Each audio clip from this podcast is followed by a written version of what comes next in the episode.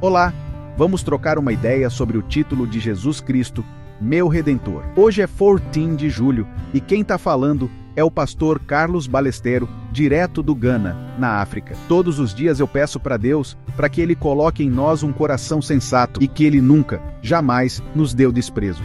Lá em Salmos, capítulo 19, versículo 14, está escrito: Que as palavras da minha boca e a meditação do meu coração sejam agradáveis na tua presença, Jeová, minha rocha e meu redentor. Hoje eu quero sugerir para você ler e pensar sobre o 2 Coríntios, capítulo 5, do versículo 11 até o 21. É incrível pensar que o próprio Deus do universo, com todo o seu amor e misericórdia, providenciou um caminho para nossa redenção. O salmista Davi, lá no Salmo 19, nos ensina como orar, e lá a gente encontra um reconhecimento sincero de Deus como nosso redentor pessoal. E na leitura de Tu Coríntios, o apóstolo Paulo nos conta a dimensão do trabalho de redenção de Cristo.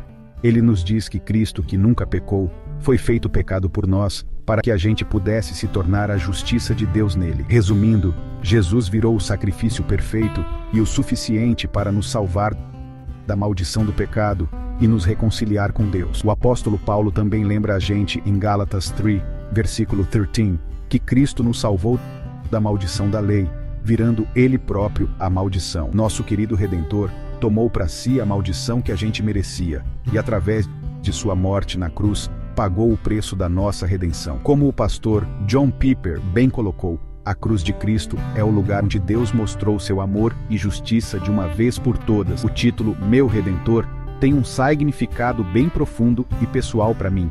Jesus Cristo não só pagou o preço pelos nossos pecados, como também nos libertou da escravidão do pecado e nos ofereceu a vida eterna em comunhão com Ele. Como está descrito em Efésios 1, versículo 7, é nele que temos a redenção pelo seu sangue, o perdão dos pecados, de acordo com a riqueza de sua graça. No nosso dia a dia, como seguidores de Cristo, é essencial lembrar e botar em prática o poderoso significado de Jesus como nosso redentor. A gente tem que viver agradecendo por seu sacrifício e deixar que seu amor transforme a gente em pessoas melhores. Pensa no amor de Jesus, teu redentor, e o sacrifício dele na cruz. Deixa ele te guiar e te ajudar a viver do jeito que ele deseja. Tira um tempo todo dia para rezar e ler a palavra de Deus, pensando no amor dele.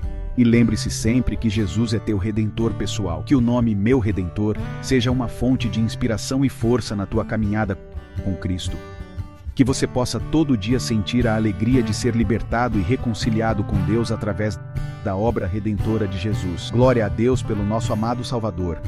E que a gente seja como Jó, que nunca deixou de confiar em Deus e disse: Porque eu sei que meu redentor vive e no fim se levantará sobre o pó.